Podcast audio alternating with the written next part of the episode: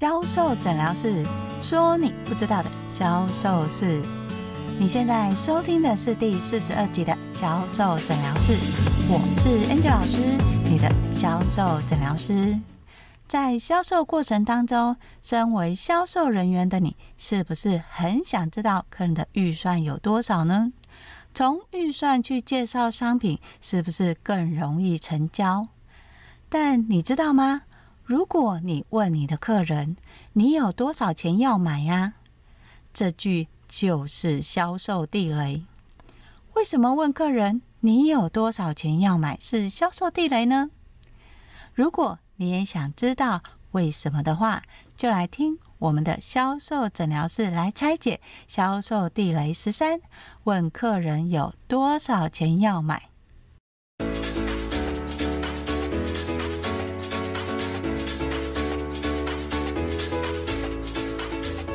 大家好，我是 Angel 老师。在说为什么问客人有多少钱要买是销售地雷之前，Angel 老师想要跟大家分享一个实际上的销售案例。有一对刚结婚的新婚夫妻，他们想要在市区买一间两房一厅的房子，客人。做了很多功课之后，客人找了销售人员询问，想要看这附近的房子。销售人员问客人：“那你们有多少预算呢？”客人说：“我们想要买市中心的房子，两房一厅。在预算的部分，我们是希望可以买六百到八百万之间。”销售人员一听说：“好。”如果你们要买市区，大概两房一厅，六百到八百万的房子，嗯，可能不是那么好选哦。这样好了，我先带你们去看这个你们预算里面的房子，你们参考看看。销售人员带了新婚夫妻去看了几个房子，要么不是年纪很大的屋子，要么就是一般的公寓。这对年轻的夫妻，太太说。可是我们想要看有没有电梯的，因为以后我们预计要生孩子，可能没有电梯，这样上下楼很不方便。销售人员回应：如果你们要有电梯的话，这个预算可能买不到哦。不过我还是带你们去看好了。销售人员就带着这对新婚的夫妻去看了所谓华夏的房子，并说明。这个呢，可能有点超出你们的预算。在这个华夏里面，它是属于电梯，它总共有十二户，也是属于所谓的两房一厅。但是呢，这个房子呢，它要要价九百万，你们的预算只有八百万。如果你们想要符合你们的预算八百万的话，就算下了斡旋金，可能也没有办法达到，因为这附近的行情都是这样的。在这一栋里面呢，还有比这个预算还贵的。主要的原因是因为这一间还要再整理。那你看它的厕所还有一些漏水的情况，所以可能要花的嗯不少钱去会诊哦。如果你们真的要自己住的话，我会建议你们再把预算再往上调。不然的话，凭你们现在的预算，就只能看你们刚刚看的那种旧式透天啊，那或者是说交通很不方便，没有停车位啊，或是那种公寓的啊。想要看华夏的话，你们预算真的要往上调。尤其像这一区的华夏，它几乎都是一千两百万起跳。后来刚结婚的客人两个讨论一下，就说：“好吧，那我们回去再讨论看看。”销售人员说：“哦，好啊，那你们再回去讨论看，没有骗你们啦。你们要买房子这一区，那个价钱真的买不到啦。尤其你们又要华夏，不可能呐！真的真的，我卖房子这么多年了，你说你要八百万，然后不要公寓，要华夏有电梯，还有管理员，那如果有的话，你告诉我在哪里，我赶快去买。好，你是客人。”你想要买房子，你的预算呢，最多就只有八百万。但销售人员告诉你说，如果要买房，九百万起跳，它才是基本的。甚至于想要买到你理想的，一定要一千两百万。这个时候，你是客人，你听到这些内容，你会把预算调高去跟他买，还是？后来客人在听了销售员的说明跟介绍，他们又再去了另外一间房仲看房子。当然，这次他们就没有再去说他们的预算了，他只说出他们的需求，并表示在预算的部分不是问题。经过比价、询价、看价之后，这对年轻的小夫妻，他从原本他的预算只有八百万，最后他花了一千两百万。客人原本的预算是多少？八百万。但他最后买的金额是多少？一千两百万。为什么客人的预算只有八百万，却愿意花一千两百万呢？难道是另外一个销售员他的销售能力、销售技巧比较好吗？当然不是。来，Angel 老师跟你说，在第一个销售员去问客人预算的时候，事实上他已经犯了两大问题。第一个问题呢是。你的商品价格是多少？你的客人知不知道？如果你的客人已经知道，或是有大概的认知，那你问你的客人预算有多少的时候，请问你的客人报出来的预算会比商品的金额多还是少？通常客人想要买的，你问他，他在犹豫的时候，他告诉你他的预算有多少，一定比他想买的商品预算还要低。在这个时候呢，请问你给不给杀价？你要降价符合客人的预算成交这一笔，还是告诉客人商品就是值这么多钱，不给杀价？当你不给杀价的时候，就会来到了第二个问题。你告诉客人没有这个价格的，在这边这个商品行情就是多少，大家都是多少，你可以去问问看。甚至于，如果你知道哪里有卖这个价钱的话，你告诉我，我第一个去买。在这个对话内容当中，你是不是在瞧不起客人？你是不是在看清客人？你是不是认为客人没有钱，不要来烦你？当客人有这样的感觉之后，你知道客人下一步是做什么吗？客诉，客人就会跟总公司客诉你的服务态度不好，你看不起他。同样都是客人，为什么我不能说我的预算就只有这些？这还是好一点的。最怕的情况是客人在网络上去说这个品牌的服务态度非常的差。我只有八百万，不能买房子吗？八百万不能买到我想要的房子吗？重点不是这个八百万，我后面为什么愿意买一千两百万？因为我觉得你的八百万不值得啊！你的服务态度让我不想要多花这笔钱啊！也因为这样子。客人才去跟另外一个销售人员买吗？这个其实只是之一，最大的原因来自于他们的经验值。因为他们没有概念，他们只是从收集资讯当中知道说，哎，如果我要买两房一厅在市区的话，好像差不多八百万应该就可以了。客人看的是最低标准，销售人看的是最高标准，这个就不一样哦。因为客人一定是找最便宜的价格是多少，但销售人员想卖的一定是最高单价，对吧？所以，当客人拿的最低价格来的时候，请你不要否定他。为什么？因为销售卖的是廉洁跟信任。当你否定你顾客的价格认知的时候，请问你的客人还会想要跟你买吗？所以，客人在面对第一个销售人员之后，经由销售员的说明，回去两个夫妻在讨论的时候，太太就很不高兴啊，就会说：“销售员是什么态度啊？难道八百万就不是钱了吗？为什么我们不能用八百万买房子呢？”这时候先生说的是：“其实我一想想哦，销售员说的好像也没有错。你看哦，他带我们看了这么多，后来他再带我们看的时候，我又去找，哎，真的哎，那一句的行情啊，八百万真的买不到哎。”我们是不是要再调高我们的预算啊？诶，这时候客人从你那边收到的讯息，你教育了他，他们开始讨论，如果真的想要买房子的话，尤其是在那一区，是不是势必要调高预算？如果要调高预算，那么这个钱怎么来的？后来他们在经由讨论之后，觉得预算应该是可以调到一千两百万没有问题。但重点来了哦，他们可以调到一千两百万，他们会再回去跟这个销售员买吗？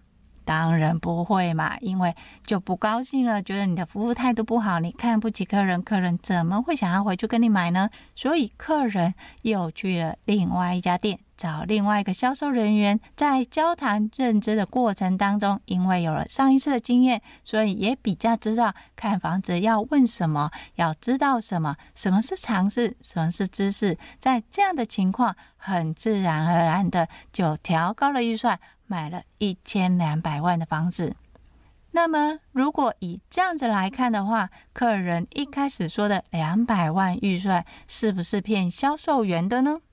当然不是。身为销售人员，你永远都要一个认知：面对客人，你要卖的不是低单价商品，也不是卖高单价商品，你卖的是要符合顾客现在需求的。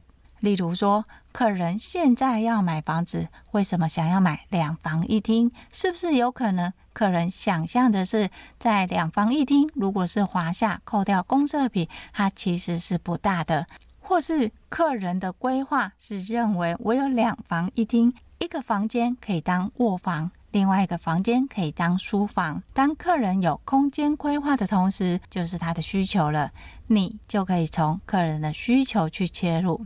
举个例子来说，当客人希望两房一厅，那你就要提到说，以两房一厅的空间来讲，一般其实是会一个做卧房，一个做工作室，又或者是放衣橱。不知道你们的规划是什么？了解需求，在了解客人需求，知道客人往后有可能要生小孩的时候，你才去提你的建议。从你的专业建议去告诉客人，在他们现在的需求怎么样选择比较好。但是我知道有很多销售人员，尤其是卖比较高单价的，不管是卖车子也好，卖房子也好，或是卖珠宝首饰也好，你们的困惑应该是：客人如果不告诉我有多少钱，我怎么介绍商品啊？万一我介绍的商品客人根本都买不起，那不是浪费我的时间？销售的时候，你只要注意两件事情：第一件事情呢，客人是不是同行来做事调？第二件事情呢，不是你去问客人你有多少钱要买，而是你要从客人的互动当中去了解客人可能产生的预算。最常见的，Angel 老师有说过，你必须要了解顾客的生活习惯，还有对商品的认知，从生活习惯跟认知去切出客人可能认定的商品价值。举个例子来说，客人还要买房子，希望买在市中心，那要买的是两房一厅。在这样的情况，你与其直接问客人：“诶，你有多少预算？”不如直接有列出选择，让客人去做选择。像是客人说：“哎。”哦，我希望是买在市中心，那大概是希望两房一厅。你可以这么说，在一般来讲，刚结婚的买两房一厅在市中心，大概会有几个房款，一个是属于所谓的透天，一个是旧式的公寓，没有电梯，另外一个是所谓的华夏。在这商品的部分，客人其实他已经知道我有三个选择，这三个选择大概是什么样的商品？在说商品的特色跟优点的时候，同时你也可以顺便报价。在报价的当中，你可以去观察你的客人他想要的预算大概会是坐落在哪里。那在实体的销售的时候，还会有一些所谓的肢体反应，这个有机会 N 九再跟大家拆解。当你提供客人三个选择，分别是低、中、高的三个品项的时候，你的客人会聚焦在他有兴趣的那个商品。例如，你提供的商品分别是透天。就是公寓，还有华夏，在这华夏里面，客人认为，诶，比较符合他的需求，他也知道这个大概预算是多少。你可以提供的服务，不是再去问客人说，哦，那你们有多少自备款？你们打算贷多少？不要去这样子问客人，你可以再从这个华夏里面找出符合他想要的。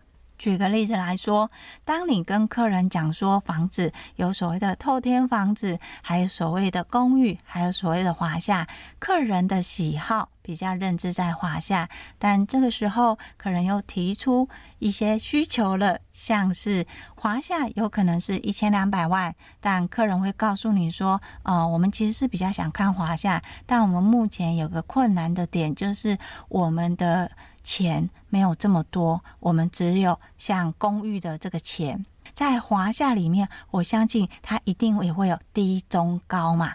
在华夏里面，你还可以找出一个比较接近客人的预算，因为这时候客人已经主动告诉你嘛。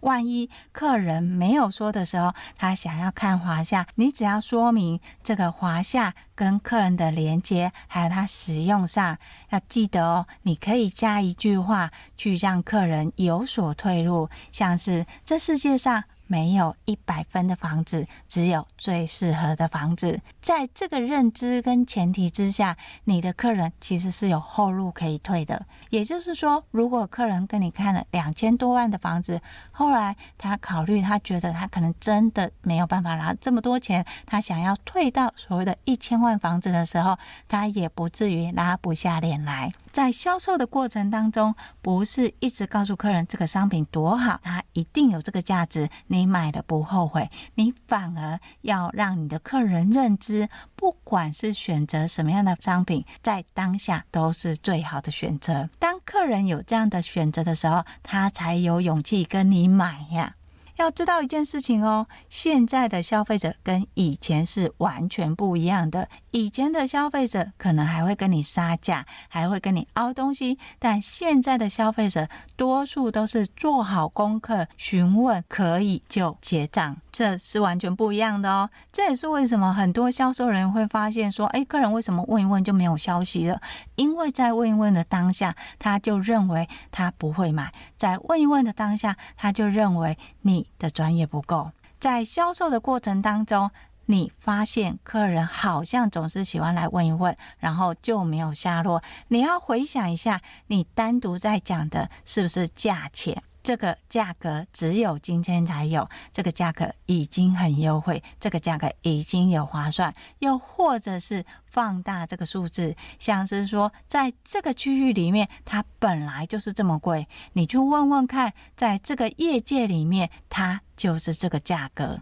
当你一直去聚焦在这些数字的时候，你的客人只会产生什么排斥感？他就算要买，就算他真的需要，也不会跟你买，好吗？所以你要加入的呢，就是专业，有专业。客人才会认同这个价值。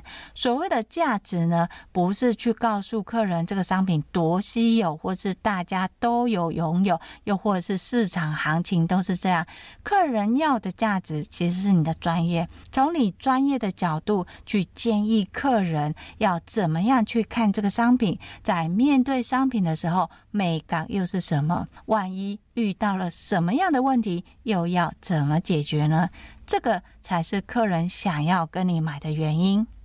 好，最后来复习一次销售地雷十三：不要问你的客人有多少钱要买，不管你卖的是什么房子啊、车子啊什么，不要，好，不要。为什么呢？因为当你这样问客人的时候，结局通常都是被杀价，或是被客诉，还有。